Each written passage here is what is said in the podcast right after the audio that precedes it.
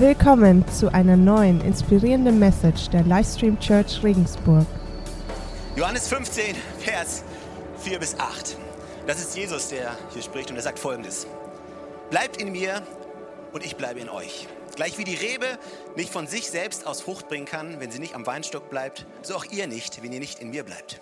Ich bin der Weinstock, ihr seid die Reben. Wer in mir bleibt und ich in ihm, der bringt viel Frucht. Denn getrennt von mir könnt ihr nichts tun. Vers 7, wenn ihr in mir bleibt und meine Worte in euch bleiben, so werdet ihr bitten, um was ihr wollt, und es wird euch geschehen. Dadurch wird mein Vater verherrlicht, dass ihr viel Frucht bringt und meine Jünger werdet. Alle sagen mal viel Frucht. Dass ihr viel Frucht bringt und meine Jünger würdet. Habt ihr eure Notizblöcke dabei? Eure Bibeln dabei? Bibel, wink mal mit deiner Bibel, wenn du sie dabei hast. Wenn du sie nicht dabei hast, wink mit deinem Smartphone. Tu so, als ob deine Bibel drauf wäre. Okay, großartig. Großartig. Wie dem auch sei. Johannes 15, bleibt in mir, sagt Jesus hier. Bleibt in mir. Und wir sind gerade mitten in einer Serie, die ich angefangen hatte. Eine Serie, die heißt Gnade und Disziplin.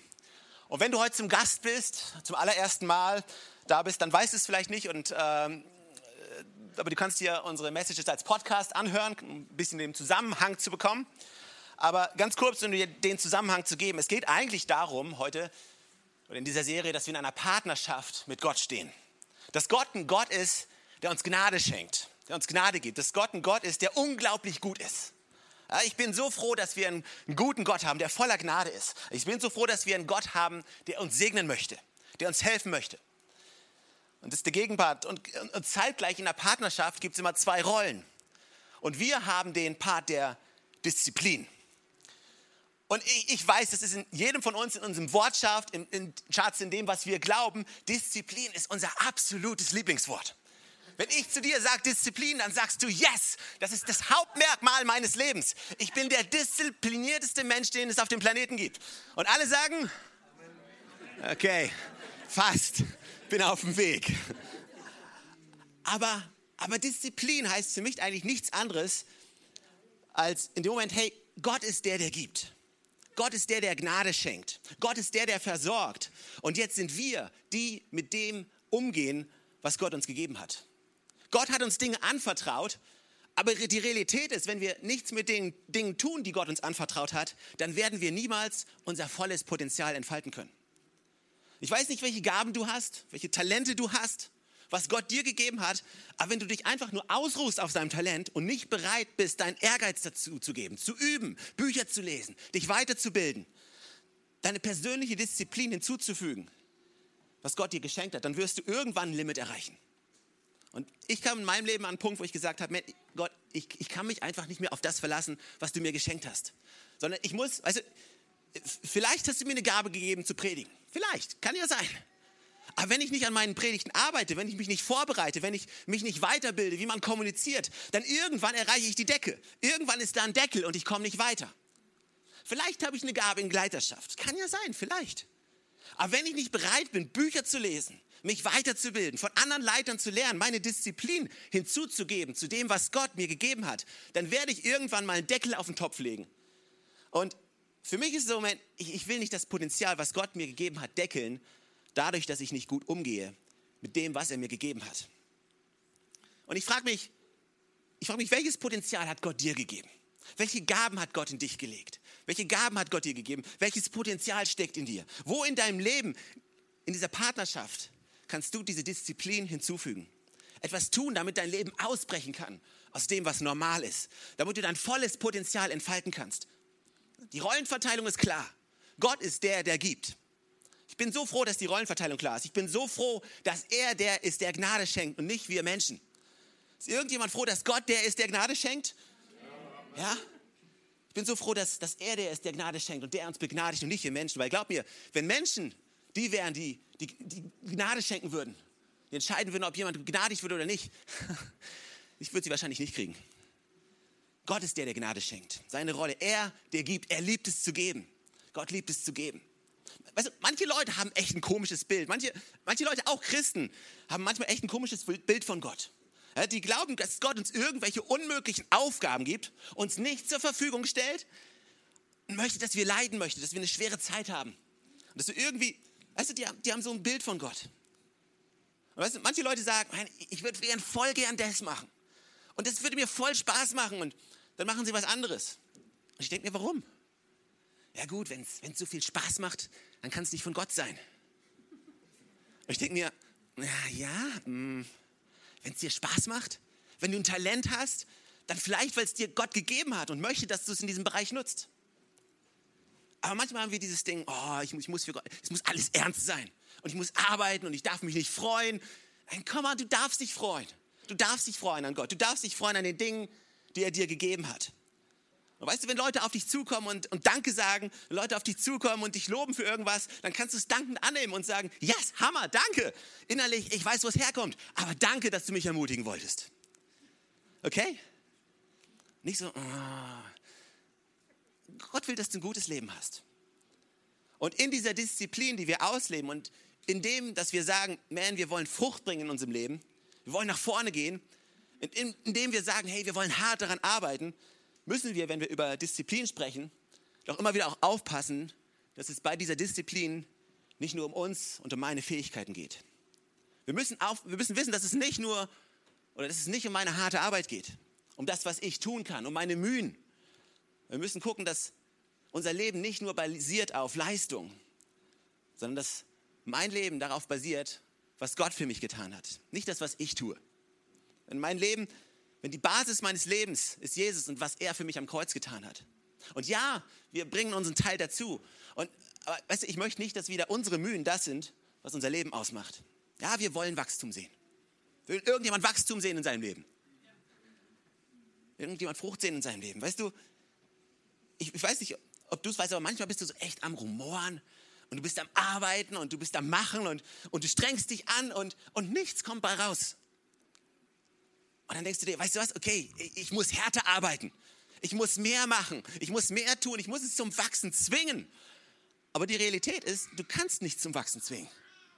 Du kannst säen, du kannst bewässern, du kannst dich kümmern. Ja, du kannst dein Bestes geben. Aber im 1. Korintherbrief 3, da schreibt Paulus zu der Gemeinde und er sagt, komm mal, der, der Wachstum schenkt, das ist Gott. Gott ist der, der Wachstum schenkt. Du kannst nicht dastehen und sagen, wachsen jetzt wachsen. Wachsen, wachsen. Das funktioniert nicht. Du kannst nichts zum Wachsen bringen. Du, du kannst dich lange vor deine Yucca-Palme stellen, die diesen Winter eingegangen ist durch Blattläuse, Frost und sämtliche andere Dinger. Und du kannst dich hinstellen und sagen, wachs, wachs, wachs. Ich habe es probiert. Nicht funktioniert. Gott ist der, der Wachstum schenkt. Und, und weißt du, manche Leute leben so und die wollen Gott beeindrucken. Die wollen Gott beeindrucken mit dem, was sie tun. Komm und Gott, siehst du nicht, wie hart ich arbeite? Und siehst du nicht, was ich, was ich alles für dich mache? Und, und, und das mache ich für dich. Und das mache ich für dich. Und da arbeite ich für dich. Und die wollen, die wollen Gott beeindrucken mit dem, was, du, was sie machen. Weißt du was? Du, du kannst Gott nicht beeindrucken. Oder sagen wir es mal anders. Du beeindruckst Gott nicht mit dem, was du tust. Tja, aber, aber das ist ja, äh, komm mal, weil, weißt du, die Bibel sagt, man soll dankbar sein und Gott sagt, wenn Gott sagt, man soll dankbar sein, dann soll er doch bitte auch dankbar sein, weil er kann ja nicht etwas predigen und selber nicht sein. Äh, oder? Aber weißt du, das, das Problem ist nicht, dass Gott nicht dankbar ist. Wenn du sagst, ist, ist Gott nicht dankbar für das, was ich tue oder, oder würdigt er nicht das, was ich tue, lass mich dir einfach mal eine Gegenfrage stellen. Warum willst du Gott etwas beweisen mit dem, was du tust? Warum versuchst du Gott was zu beweisen? Warum versuchst du Gott zu beeindrucken? Weil weißt du was? Du kannst Gott nicht beeindrucken, weil er liebt dich so, wie du bist. Nichts, was du tust, kann Gott dazu bringen, dich mehr zu lieben. Und nichts, was du tust, kann Gott dazu bringen, dich zu hassen, weil Gott liebt dich. Punkt. Manche, manche Leute glauben echt, dass Gott sie hasst. Manche Leute glauben echt, dass Gott ihr Leben anschaut und denkt, ja, man, der, der, der, der bringt es nicht für mich und der lebt nicht für mich, vergiss es und das war's. Aber so ist Gott nicht. Gott hat jeden Menschen geschaffen und Gott liebt jeden Menschen. Ob du ihn liebst oder nicht, ist nicht abhängig für Gottes Liebe. Gottes Liebe ist bedingungslos, ein für allemal für die Menschheit. Er liebt dich. Er liebt deinen Nachbarn. Er liebt jeden einzelnen Menschen. Ob du ihn zurückliebst oder nicht, beeinflusst nicht Gottes Liebe für dich. Du musst Gott nicht beeindrucken durch all dein Tun. Oh, guck mal, ich habe das gemacht. Und ich habe das gemacht. Und ich habe das gemacht und ich habe das gemacht. Und Gott, ja, ja, okay, aber in all dem, in all dem, was du für mich gemacht hast, hast du noch Zeit für mich? Oh Gott, oh Gott, ich war so beschäftigt, in die Kirche zu gehen. Ja, das ist ja schön. War ich da? Hast du mich getroffen in der Kirche? Oder, oder warst du busy irgendwie, busy im Café-Team zu sein oder busy im Kids-Team zu sein oder busy noch einen Job zu erledigen? Oder hast du dir Zeit genommen in, in all der Beschäftigung, die du für mich hast, die du hast? Hast du wirklich noch Zeit für mich gehabt? Du wirst reiche Frucht ernten. Was? Wenn du härter arbeitest? Steht es da? Vielleicht täusche ich mich ja, aber da stand, wenn du in mir bleibst und ich in dir, dann wirst du reiche Frucht bringen. Mehr arbeiten heißt nicht unbedingt, dass du mehr Frucht bekommst. Und Jesus sagt, komm mal, in all der Beschäftigung, in all dem, was du tust, bitte, bitte, bitte, bitte, hab noch Zeit für mich. Alles, was ich eigentlich von dir will, ist eine Beziehung. Ich habe kein Interesse daran, was du tun kannst, was du für mich leiten kannst. Alles, was ich möchte, alles, was ich will, ist dein Herz. Alles, was ich will, ist eine Freundschaft mit dir. Alles, was ich will, ist eine persönliche Beziehung. Darf ich dich heute Morgen fragen und darf ich dich heute Morgen herausfordern, wie ist deine persönliche Beziehung mit Jesus? Bist du in ihm und ist er in dir? Oder bist du einfach nur beschäftigt für ihn? Bist du sein Diener oder sein Freund? Bist du sein Angestellter oder bist du sein Bruder? Hast du diese lebendige Beziehung mit Jesus? Offenbarung 2, da fragt Gott genau diese Frage an eine Gemeinde in Ephesus. Und lass mich ganz kurz vorlesen, Offenbarung Kapitel 2. Wenn ihr wollt, dann könnt ihr es aufschlagen, in euren Bibeln nachgucken, ob es stimmt, was ich euch sage. Aber das steht hier. Gott spricht zu der Gemeinde in Ephesus und das ist, was Gott sagt. Ich kenne deine Werke und ich kenne deine Mühe und deine Ausdauer und dass du das Böse nicht ertragen hast und dass du die geprüft hast, die sich Apostel nennen und die es nicht sind und sie hast sie als Lügner befunden. Du hast sie entlarvt. Ich weiß, ich kenne deine guten Absichten. Vers 3 und ich weiß, wie viel du ertragen hast und ich weiß, wie viel du aushältst wegen mir, um meines Namens willen. Ich weiß, wie sehr du dich abmühst. Ich weiß, wie oft du dich nicht entmutigen lässt. Findet sich irgendjemand wieder in dem Ding? Irgendjemand? Aber dann sagt Gott, aber eins habe ich gegen dich. Nicht das. Das ist super. Aber eins habe ich gegen dich. Dass du die erste Liebe verlassen hast. Kehre oder denke nun daran, Vers 5, wovon du abgefallen bist. Kehre um, tu die ersten Werke. Weißt du, als als du dich zum allerersten Mal für Jesus entschieden hast, als du Gott zum allerersten Mal kennengelernt hast, da hast du nicht die Frage gestellt, was kann ich für ihn tun? Da war die Frage, man, ich will dich kennen. Ich will dich besser kennenlernen. Ich will dich in meinem Leben haben. Ich will deine Gegenwart in meinem Leben haben. Du bist das, was ich will, nicht, nicht was ich kann ich für dich tun. Und wir Christen werden einfach mal so schnell professionell und drehen diese Beziehung in Dienstverhältnis um. Und ja, wir sind für Gott unterwegs. Und ja, wir wollen sein Königreich bauen. Das stimmt ja alles. Ist alles wahr. Aber dafür leben wir nicht in erster Linie. In erster Linie leben wir für eine persönliche Beziehung mit ihm. Wenn ihr in mir bleibt und ich in euch, dann werdet ihr reiche Frucht bringen. Und der Titel von der heutigen Predigt, wenn du mitschreibst, ich habe zwei Titel. Erster Titel lautet Die höchste Disziplin. Die höchste Disziplin. Weißt du, wir, wir sprechen über Disziplin, wir sprechen darüber, was du tun kannst, aber die höchste Disziplin, die du haben kannst in deinem Leben, ist die Disziplin, in ihm zu bleiben. Die Disziplin, diese Beziehung am Leben zu halten, ihn zu suchen, Zeit mit ihm zu verbringen, diese Freundschaft zu bauen. Und der zweite Titel, könnt ihr euch wahrscheinlich denken, ist, bleibt in mir. Bleibt in mir. Das ist die höchste Disziplin. Ja, wir können über Disziplin sprechen, wir können über über alles sprechen, über deine Mühe, über Verwalten, über, über was auch immer, über Land einnehmen. Ja, ja, aber das Höchste, das Wertvollste, das Wichtigste in unserem Leben ist diese Disziplin, Zeit mit Gott zu verbringen. Wie können wir es schaffen, in ihm zu bleiben? Das ist eine gute Frage. Wenn Gott sagt, bleibt in mir und ich in euch, wie können wir es schaffen, an einen Punkt zu kommen, wo wir in ihm bleiben? Wie können wir, weil, weißt du, ich, ich kann mich erinnern, als ich als ich zum allerersten Mal mich für Jesus entschieden habe. Ich kann mich erinnern in der ersten Jugendgruppe, wo ich war, wie crazy wir für Gott unterwegs waren. Ja, wie aufregend das war. Wir haben gebetet, wir haben Jugendgottesdienste veranstaltet und wir haben alles gemacht. Ich kann mich daran erinnern. Wie, wie können wir dieses Feuer behalten? Wie können wir diese erste Liebe behalten?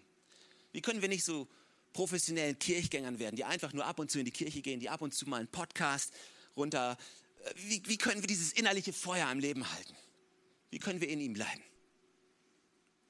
Gott hat gesagt, oder Jesus hat gesagt, ich bin das Brot des Lebens, richtig? Ich bin das Brot des Lebens. Ich bin das lebendige Wasser. Das heißt, wenn ich regelmäßig von ihm esse, dann bleibt er in mir. Und ich glaube, der einzige Grund, warum Leute nicht in ihm bleiben, ist, weil sie keinen Hunger mehr nach ihm haben. Der einzige Grund, warum du nicht mehr von dem Brot isst, ist, weil du keinen Hunger mehr hast. Und das ist die höchste Disziplin, die wir lernen können, ist Hunger zu haben auf die richtigen Dinge im Leben. Meine, Diäten sind so, so groß geschrieben überall. Jeder will eine Diät machen, jeder will gesund essen. Und weißt du was? Die Realität ist, es ist auch eine gute Sache, gesund zu essen. Weißt du, dein Körper ist der Tempel Gottes und ich hoffe, du kümmerst dich gut um deinen Körper. Ich bin kein großer Freund von irgendwelchen radikalen äh, Veränderungen. Ich denke mir einfach nur alles in Maßen und das ist okay und nichts übertreiben. Einfach nur richtig aufpassen auf dich. Und weißt du, den, diesen Hunger in allen Diäten, alle fangen an, essen das Richtige und essen das Richtige. Aber irgendwann kommt der Punkt, wo du versucht wirst, wieder was anderes zu essen, das Alte zu essen. Und das ist der Moment, wo du sagst, nee, ich bin diszipliniert genug, um Hunger zu entwickeln für die richtigen Dinge. Und wenn du das Richtige isst über einen längeren Zeitraum, dann wirst du auch Hunger haben nach den richtigen Dingen. Hunger, einen außergewöhnlichen Hunger. Kannst du aufschreiben als ersten Punkt. Wie kann ich in ihm bleiben? Indem ich einen außergewöhnlichen Hunger habe. Also wann immer Gott was getan hat in der Bibel, wann immer du von Gott hörst und wenn du siehst, wenn Gott Wunder getan hat im Alten Testament, durch einzelne Personen oder im Neuen Testament, in der Apostelgeschichte, durch die Apostel, wo auch immer, wann immer Gott was getan hat, weißt du, was vorausging?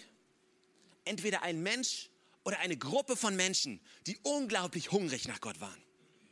Du schaust dir David an. Ja, wir haben uns letzten Wochen David angeschaut. David, was hat Gott nicht alles durch David gemacht? Wir schauen uns David an und denken, wow, der Typ war unglaublich. Und ja, das war er auch. Aber war er fehlerlos? Hat Gott ihn benutzt, weil er keine Fehler gemacht hat? Hm, nicht unbedingt. Gott hat ihn benutzt, weil er hungrig nach ihm war. Du liest die Apostelgeschichte durch, wie sie sich getroffen hatten, die frühe Gemeinde. Was hat Gott nicht alles getan? 3000 Leute wurden dann, haben am einen Tag sich für Jesus entschieden. 3000 Leute getauft. Die Gemeinde gewachsen, zusammen gewesen, Wunder gesehen. Warum? Warum? Sie hatten diesen unglaublichen Hunger nach Gott. Weißt du, manche Menschen leben so, haben so Angst davor, Fehler zu machen. Haben Angst davor, Fehler zu machen und dann sind sie voller Furcht in ihrem Leben. Aber weißt du, was der entscheidende Faktor ist? Dass du Erfolg hast im Leben? Der entscheidende Faktor ist nicht, dass du, der entscheidende Faktor, dass du Frucht siehst in deinem Leben, ist nicht, dass du keine Fehler machst, sondern ist hungrig zu sein und in ihm zu bleiben. Weil er ist der, der reiche Frucht schenkt. Nicht, ob du Fehler machst oder nicht. Oh, ich darf keine Fehler machen in meiner Ehe. Ich darf nichts Falsches sagen. Ich darf keine Fehler machen in meiner Arbeitsstelle. Ich darf keine falsche Entscheidung. Und weißt du was? Und manchmal leben wir unser Leben so, ich darf keine Fehler machen oh, soll ich da hingehen? Ach, keine Ahnung. Und, äh, und dann fangen wir an zu zögern.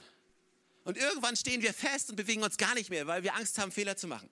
Ich will dir echt Mut machen. Ich will dir Mut zu sprechen. Wenn du Angst hast, Fehler zu machen, komm und sei mutig. Geh einfach den Schritt. Geh nach vorne. Sei weise. Treff keine dummen Entscheidungen. Ja? Aber hab nicht ständig Angst, das Falsche zu, dich falsch zu entscheiden. Irgendwann musst du mal eine gute Entscheidung treffen. Treff sie einfach. Und wenn dein Herz für Gott schlägt und wenn du hungrig nach ihm bist, dann wird er dich leiten, dann wird er dich führen und dann wird er dir auch Segen schenken in deinem Leben. Hab keine Angst, sei nicht verängstigt. Ja, geh drauf los, solange dein Herz für Gott schlägt. Bleib in mir, hab, hab einen Hunger, hab einen Hunger nach Gott. Darf ich dir ganz offensiv heute Morgen die Frage stellen, bist du noch hungrig? Bist du wirklich noch hungrig? So wirklich hungrig? Hungrig nach Gott, hungrig nach seinem Plan für dein Leben? Bist du hungrig danach zu sehen, wie Gott anfängt zu wirken in deinem Freundeskreis, an deiner Arbeitsstelle? Lebst du noch dieses Leben, was völlig eingenommen ist, davon ihn besser zu kennen? Ich liebe es, wie, wie Paulus es schreibt. Ja? Ihn will ich kennen und die Kraft seiner Auferstehung. Alles andere, alles andere, was mir mal ein Gewinn war, oh, das ist Dreck, verglichen mit dem, was Jesus, was es heißt, Jesus zu kennen. Hast du diesen unbeschreibbaren Hunger? Wo Leute dich anschauen und sagen, boy, man, was, was geht denn bei dem ab? Oder ist es so, ja, naja, gut, ja, ich liebe Gott schon jetzt. Ja, und ich glaube schon, ich, ich glaub schon, dass es gut ist und Gottes Wort ist gut, ja. Ja, das ist gut, dass du das sagst. Aber ist da noch mehr? Ist dieses Feuer noch da? Brennt dieses Feuer noch in dir? Und weißt du, es gibt eigentlich nur zwei Gründe. Ich meine, es gibt mehrere Gründe, aber es ist meine Predigt, deswegen gibt es nur zwei Gründe für den Moment. Du kannst mehr suchen, wenn du willst, wenn du es komplizierter machen willst. Für mich gibt es zwei Gründe, warum, warum Leute keinen Hunger mehr haben. Und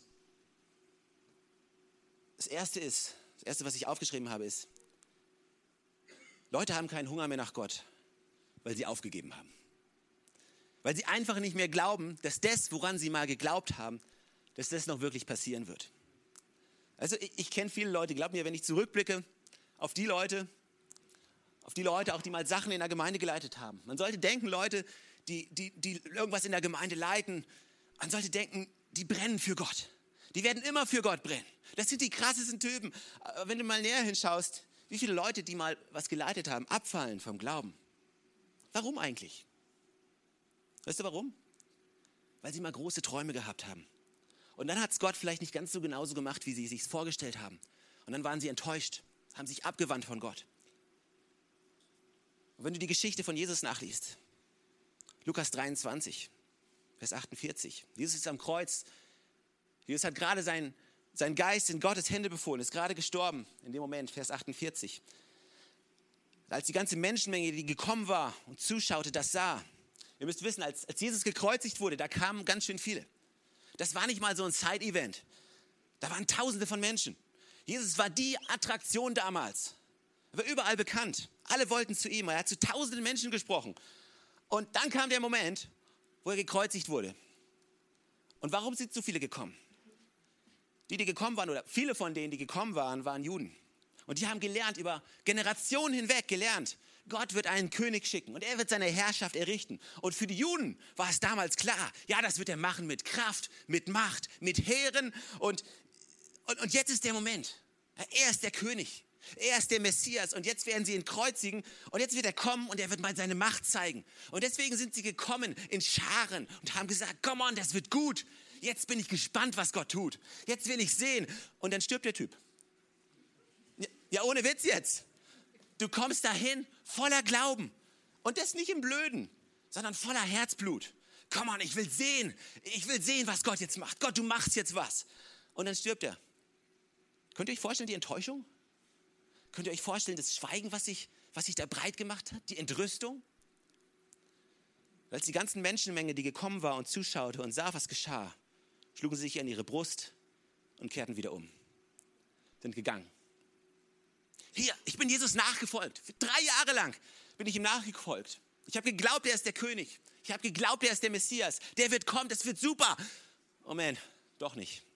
Also gehe ich. Haben aufgegeben. Vers 49.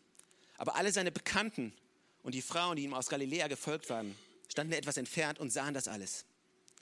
Da ist die Rede von, von seinen Bekannten, von Freunden, die mit ihm waren. Und von den Frauen, die mit ihm waren.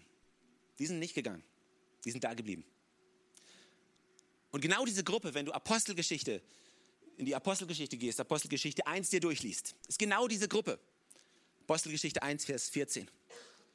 Da sind eben wieder diese Bekannten, die wenigen, die sich trafen, regelmäßig. Und die Frauen waren auch da, haben sich regelmäßig getroffen, haben weiter geglaubt, weiter gebetet. Aber er ist gestorben, man. Und jetzt erzählen die euch, dass er, dass er euch erschienen ist? Ist doch alles nur Illusion. Aber nein, nein, nein, wir haben ihn gesehen. Seine Versprechen sind wahr und wir bleiben hier und wir beten hier und wir geben nicht auf. Wir glauben daran, was Jesus uns versprochen hat. Wir glauben, dass er der Sohn Gottes war. Wir glauben, dass er auferstanden ist von den Toten. Wir glauben, dass wir ein Leben mit ihm leben werden. Wir warten hier, bis seine Versprechen wahr sind. Und ein Kapitel später waren genau die, 120 waren übrig. 120 haben nicht aufgegeben. Tausende sind ihm nachgefolgt. 120 waren übrig, haben gebetet, standen zusammen, waren hungrig. Und dann kam Gott, hat den Heiligen Geist ausgeschüttet, hat seine Kraft gegeben. Und von dort, aus diesem oberen Gemach, wie meine Bibel sagt, aus diesem Raum im Obergeschoss, sind 120 Leute raus in die ganze Welt. Und überall, wo du hingehst, in jeder Ecke gibt es eine Kirche. Wir müssen uns nicht unbedingt unterhalten. in welchem Zustand jede Kirche ist. Aber die Message ging raus von diesen 120. Warum? Weil sie hungrig waren. Genau wie unsere Kids. Ich, ich frage mich, hast du aufgegeben? Der einzige Grund, warum du nicht mehr hungrig bist, ist, weil du aufgegeben hast, vermutlich. Du hattest mal einen Traum. Ja, ich hatte mal einen Traum. Ja, ich hatte mal eine Vision. Ja, ich habe geglaubt, dass Gott das Unmögliche möglich machen kann. Aber wenn ich mir die letzten drei Jahre anschaue, ist es irgendwie nicht so. Ist irgendwie nicht so. Keine Ahnung. Was glaubst du ist tot in deinem Leben? Was glaubst du lebt nicht mehr? Glaubst du vielleicht sogar Gott ist tot in deinem Leben? Glaubst du vielleicht, dass er nicht mehr zu dir spricht? Ich möchte echt Mut machen. Egal, wo in deinem Leben du stehst, ob dein Traum gerade lebendig ist oder ob du glaubst, dein Traum ist tot. Ich möchte Mut machen. Gib nicht auf. Vertrau weiter auf Gott, auch wenn es gerade nicht so aussieht, wie wenn Gott in deinem Leben wäre. Auch, auch wenn du gerade nicht seine Kraft erlebst. Auch wenn sich andere über dich lustig machen. Sei einer von den 120, die sagen, weißt du was, ich bleibe hier und ich glaube, dass Gottes Versprechen wahr sind. Er hat mir versprochen und seine Versprechen sind Ja und Amen in Jesus Christus. Und ich glaube daran, dass er der Sohn Gottes ist. Ich glaube daran, dass er in meinem Leben ist. Ich glaube daran, dass er mir Träume und Visionen gegeben hat und ich halte fest an diesem Ding. Gib nicht auf, schmeiß diesen Hunger nicht über Bord, weil du denkst, hat eh keinen Sinn. Das ist der erste Grund. Leute, Leute geben oder Leute sind nicht mehr hungrig, weil sie aufgegeben haben. Und hier ist der zweite Grund. Jetzt bin ich mal ganz kurz ehrlich zu euch. Normalerweise bin ich nie ehrlich zu euch und sage euch immer nur das, was ihr hören wollt. Aber, aber jetzt bin ich mal ehrlich. Leute sind nicht hungrig, weil sie verwöhnt sind, weil sie satt sind, weil sie gleichgültig geworden sind. Ein Grund, warum Leute nicht mehr hungrig sind, ist, weil sie sagen, ja, guck mal, ist ja Essen. Hier ist Essen, da ist Essen, hier ist Essen, da ist Essen, da ist Essen, da ist Essen. Essen überall. Ich muss mir gar keine Sorgen machen. Weil ich würde ja überall gefüttert. Ja, ich komme sonntags in die Kirche und da ist ein Typ, der hat die ganze Woche Gott gefragt, was er sagen soll. Und alles, was ich machen muss, ist mich hinsetzen, Mund auf und dann kommt er mit seiner Milchflasche und ich muss nicht mal saugen, es läuft einfach nur. Und dann läuft es hier so runter und einmal die Woche mache ich das und dann bin ich satt. Und ab und zu, ab und zu lade ich mir noch mal einen Podcast runter oder lese mir ein kleines Büchlein durch. Ist ja Essen überall. Ich mache mir gar keine Sorgen. Ist ja Essen überall. Und ich, ich weiß, sie lachen gerade so ein bisschen. Aber bist du noch hungrig? Oder bist du in all dem Überfluss, den wir haben, satt und gleichgültig geworden? Suchst du gar nicht mehr nach Essen, weil, weil es ist ja da. Darf ich dir was verraten? Du musst immer noch selber essen. Und dann, dann hast du so Kommentare. Weißt, bei uns passiert das ja nie. Also wir sind ja eine gute Kirche. Aber da hast du so Kommentare, dann kommen Leute und sagen, ja, Pastor, also, also heute, heute, also irgendwie die Predigten, die sind so ein bisschen oberflächlich die letzte Zeit. Weißt du was, da fehlt mir das Fleisch da. da darf ich ganz kurz mein Lieblingswort benutzen? Nur, noch einmal, dann sage ich es nicht mehr. Du Vollpfosten! Ich bin nicht hier, um dich zu füttern. Ja, warum? Du, du bist doch der Pastor du, du bist doch der Pastor. Du bist, ja, ja, ich bin der Pastor. Ich bin hier, um dich zu leiten in die richtige Richtung. Aber essen musst du selber. Hast du schon mal einen Hirten gesehen, der, der seine Schafe versucht zu zwingen zum Essen?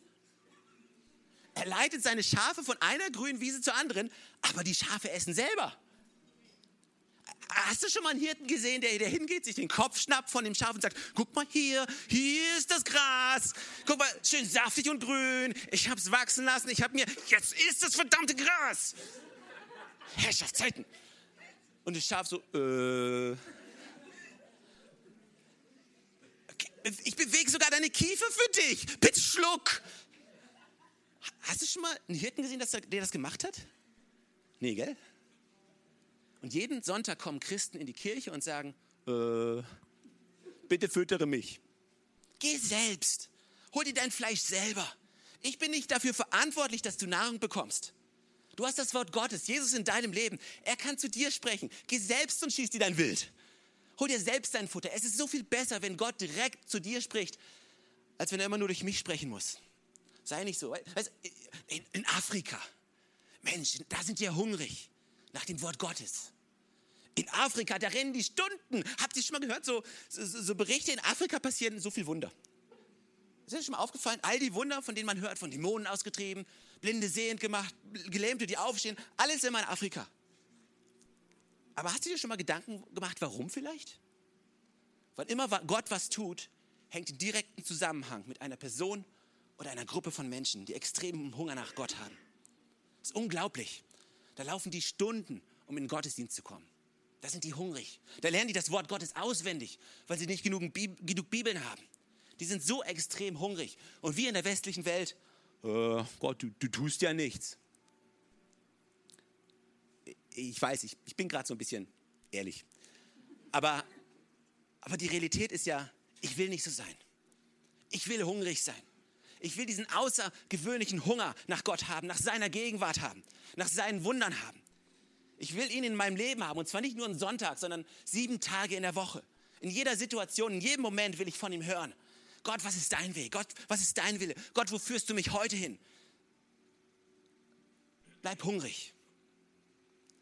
Wer, wer von euch ist Fußballfan? Irgendwelche Fußballfans unter uns? Nur so ein paar. Crazy. Aber, aber wenn du Fußballfan bist, dann kennst du vielleicht Mario Götze. Okay, haben einige schon mal gehört. Super. Also Mario Götze ist, ist 22 Jahre alt, ist eigentlich viel zu jung und hat in seinem Leben schon über 17 Titel gewonnen. 17 Titel, drei Meisterschaften, zwei Pokalsäge, U16 Weltmeister, U17 Weltmeister, UEFA Supercup Winner, FIFA was auch immer Gewinner, Weltmeister 2000 und richtig? Aber hier ist, okay, Mario Götze, 22 Jahre alt, hat alles gewonnen, was man gewinnen kann, hat vermutlich das wichtigste Fußball, das wichtigste Tor in der Fußballgeschichte Deutschlands in den letzten 25 Jahren geschossen. Und er hat auf seinem, auf seinem Instagram-Account ein, ein Bild gepostet, wie er hart arbeitet. Und darunter stand der Hashtag. Und das kann der dritte Titel von dieser Predigt sein. Hashtag Stay Hungry. Ich habe gedacht, boy, wenn ein Sportler, der nur um Pokale kämpft, der alles gewonnen hat, wenn der verstanden hat, dass egal wie viel er schon gewonnen hat, dass da noch mehr für ihn ist, und dass wenn er mehr erreichen möchte, was in ihm steckt, dann muss er hungrig bleiben. Wenn das sogar ein Sportler versteht, wo es nur um normale Pokale geht, wie viel mehr müssen wir das verstehen? Ja, Gott hat mich gesegnet. Ja, Gott hat das schon alles in meinem Leben schon getan, aber weißt du was, meine Zukunft wird besser als meine Vergangenheit. Ich werde mich nicht ausruhen auf dem, was Gott getan hat. Wir als Kirche werden nicht zurückschauen und sagen, weißt du was, damals im Andreasstall, oh, das war so schön.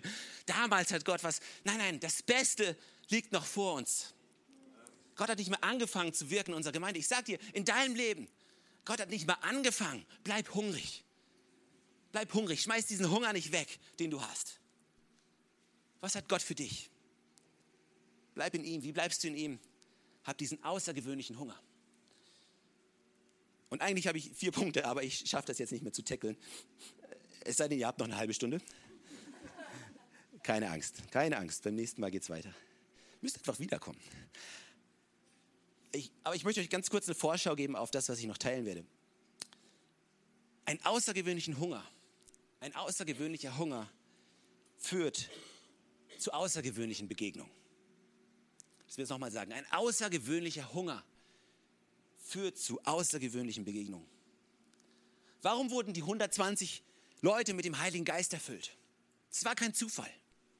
Es war das Ergebnis davon, die hatten eine außergewöhnliche Begegnung mit Gott. Warum? Warum? Weil, weil sie einen außergewöhnlichen Hunger nach ihm hatten. Die ganze Apostelgeschichte ist eine absolut außergewöhnliche Aneinanderreihung von außergewöhnlichen Begegnungen mit Gott und mit Menschen und mit Gottes Kraft in ihrem Leben. Und hier ist das, was Hiob sagt. Und wann immer du Hiob zitierst, denkst du immer, okay, was kommt jetzt? Aber Hiob hat viel Mist in seinem Leben erlebt und hat immer noch das Gefühl gehabt, er weiß alles besser. Und dann ganz an seinem, am Ende von seinem Leben, am Ende vom Buch Hiob in der Bibel, Kapitel 42, Vers 5, da hat es endlich bei ihm geläutet. Und da sagt er folgendes: Mein Gott, vom Hörensagen habe ich von dir gehört. Nun aber haben meine Augen dich gesehen. Es muss dir echt den Mund zergeben, gehen lassen. Das gebe ich dir echt, echt ein Stück Fleisch. Du kannst die ganze Woche drauf kauen, wenn du willst. Ja? Vom Hörensagen habe ich von dir gehört. Jetzt aber haben meine Augen dich gesehen. Ich frage mich, wie viele Leute hier sind, die immer nur gehört haben, wie gut Gott ist. Die immer nur gehört haben, dass er Wunder tut. Du sehnst dich danach zu sehen, was er tut? Dann hab den Hunger. Auf außergewöhnlichen Hunger folgen außergewöhnliche Begegnungen. Ich bete, dass dein Leben ein Zeugnis sein kann, wo du sagst, man, ich habe von Gott gehört. Leute haben mir erzählt, wie gut Gott ist. Leute haben mir erzählt, dass er heilen kann. Leute haben mir erzählt, dass er Ehen retten kann. Leute haben mir erzählt, dass er Kinder wieder zurückbringen kann. Leute haben mir erzählt, dass Gott Jobs gibt, dass Gott versorgt. Ich habe so viel gehört. Aber weißt du was? Ich habe es nicht nur gehört. Ich habe es in meinem eigenen Leben erfahren. Mein Leben, ich bin ein wandelndes Zeugnis davon, dass Gott heilt. Davon, dass Gott erhört. Davon, dass Gott versorgt. Ja, ich habe gehört, aber ich habe in meinen Augen, eigenen Augen gesehen. Ich habe so einen Hunger danach. Ich will jemand sein, der nicht nur hört, sondern der erlebt. Sei jemand, der sagt, komm Gott, ich will sehen. Ich will erleben. Sei jemand, der Gott nervt, der immer wieder an die Tür klopft und sagt, hier bin ich, ich habe viel gehört, jetzt will ich sehen. Ich habe das gehört, jetzt will ich sehen. Ich habe das gehört, ich will es noch sehen. Weißt du, als wir vor zweieinhalb Jahren Livestream Church gegründet hatten, wir hatten Träume, wir hatten Visionen, wir haben gedacht, wir wollen die ganze Stadt verändern. Menschen werden sich für Jesus entscheiden. Wir werden Staus auf den Straßen von Regensburg haben, weil alle in die Kirche wollen. Nicht nur, nicht nur zu uns, in alle Kirchen. Die Stadt hier, das wird einen riesen Unterschied machen. Warum? Weil hier Tausende von Menschen sind, die nicht nur für sich selbst leben, sondern die anderen Menschen helfen. Die gehen, die helfen in sozialen Projekten, die helfen bei den Obdachlosen, die helfen bei Alleinerziehenden. Wir sind da und wir machen den Unterschied. Sind die Träume, die wir hatten. Und wenn ich zurückblicke, kann ich sagen, dass alle Träume wahr geworden sind? Nö. Nicht alles. Ich, ich meine, eine ganze Menge ist wahr geworden. Und wir sind extrem dankbar dafür. Aber die Träume, die wir geträumt haben, waren deutlich größer als das, was wir bis jetzt sehen. Bin ich deswegen enttäuscht? Setz mich hin, drehe mich um, gehe nach Hause? Nein. Ich bin immer noch hungrig. Ich bin hungriger als jemals zuvor. Und weißt du, wir hören davon, dass in Gemeinden überall sich Leute entscheiden für Jesus, dass Leute getauft werden manchmal Hunderte an einem Wochenende. Und weißt du was? Ich sage Gott, ich höre es. Aber es wird der Tag kommen, wo ich sage, ich habe es gehört. Aber jetzt, wir sehen es. Wir werden es sehen. Und ich höre nicht auf. Bleib einfach dran. Und klopf weiter und bete weiter. Bleib hungrig. Und glaub, dass Gott das tun kann in deinem Leben. Bist du noch hungrig nach Gott?